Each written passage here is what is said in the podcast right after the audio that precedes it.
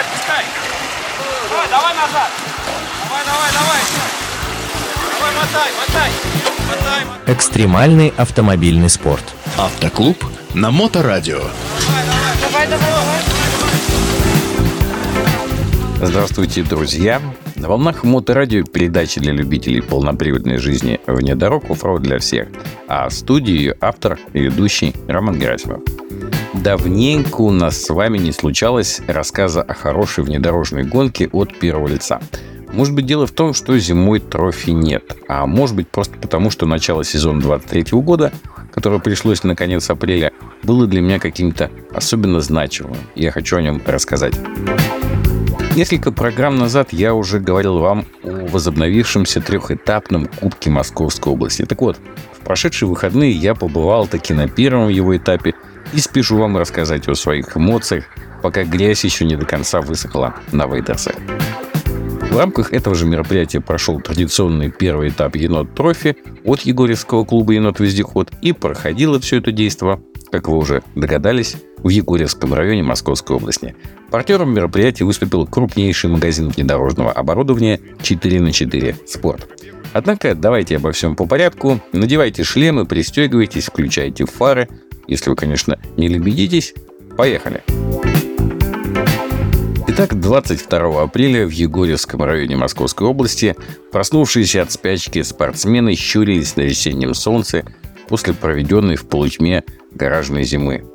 Джиперы увидели не только свою тень, но и друг друга вживую после такой долгой сезонной разлуки. И очень этому обрадовались. Я вообще думаю, что даже соберись они все просто в одном месте без необходимости куда-то там стартовать, они все равно получили бы не меньше удовольствия от общения, чем от самой гонки.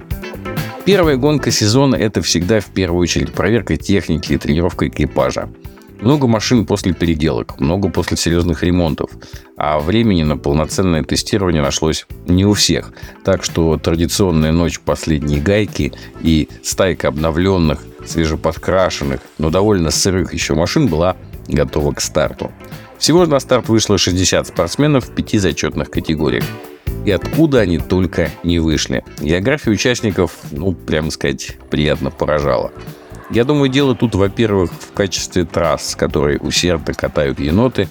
Ну и, конечно, это статус кубка и подмигивающие по итогу спортивные звания и разряды. Они тоже во многом являются тем нектаром, на который, как шмели, слетаются и опытные, и начинающие спортсмены. Безлебедочные категории ТРС и туризм упылили первыми. Причем под словом «упылили» я понимаю не только скорость, с которой они устремились в пампасы, но и в прямом смысле этого слова. Потому как со времени таяния снега не выпало ни одного приличного дождя.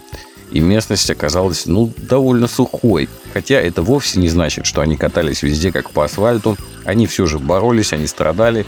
Просто, ну, с дождем их крики о помощи из леса вы бы слышали, наверное, до сих пор.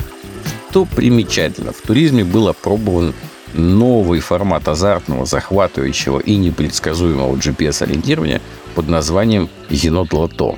То есть каждый экипаж на тех комиссии получал карнет с координатами точек и игровую карточку лото. Как вы помните, игровая карточка лото состоит из трех строк. Каждой из них 9 клеток, и 5 из них занимают числа. Так вот, какому номеру точки соответствуют заданные координаты, экипаж узнает только приехав на нее.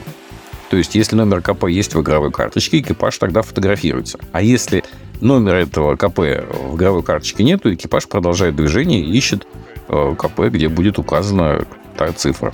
После того, как он взял все КП, которые есть в карточке, он возвращается в лагерь и сдает судье финиша игровую карточку. Получает взамен следующую игровую карточку и так, пока не кончатся силы или время. Ну, довольно динамично, интересно и разнообразно.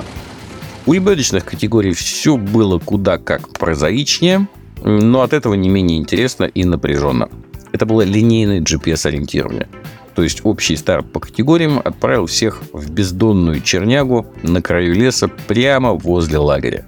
Так что зрители, болельщики могли ну, без малого несколько часов наблюдать самые качественные и неподдельные страдания экипажей. Первым ушел класс абсолютный, в который было 7 машин.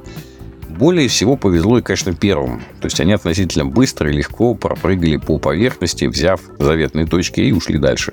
Тех же, кто замешкался, довольно спешно настигли ребята из ТР-2, которые стартовали следом. При этом э, стартовый коридор на первые несколько точек ограничивал свободу передвижения.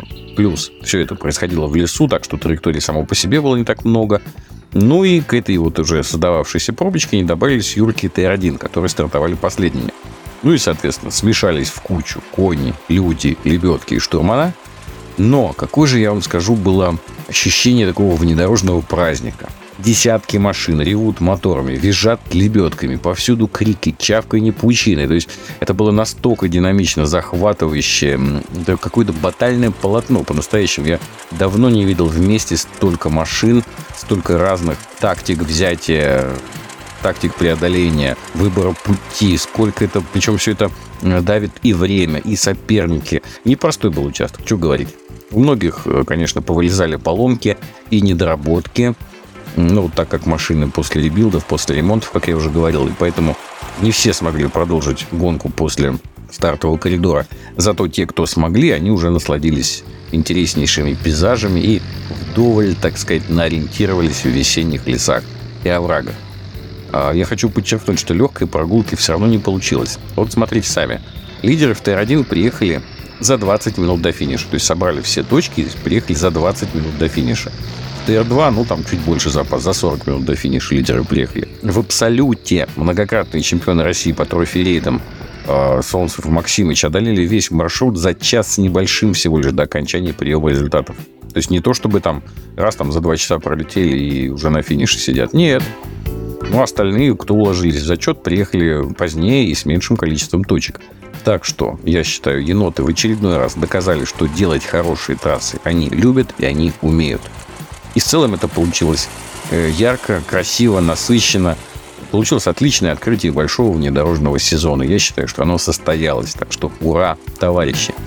Ну и до встречи на следующих двух этапах Кубка, которые пройдут в городских округах Шиховская и Шатура Московской области. А на сегодня у меня все. Вы слушали передачу «Оффроуд для всех» на волнах Мото Радио Онлайн. И с вами был ее автор и ведущий Роман Герасимов. До новых встреч в эфире. Э, да вы это, подпускайте, отпускайте ее по чуть-чуть. Уже такой По грязный, чуть-чуть. смотри, весь А, мокрый. По чуть-чуть, по чуть-чуть. Практики без здоровья. Автоклуб на Моторадио.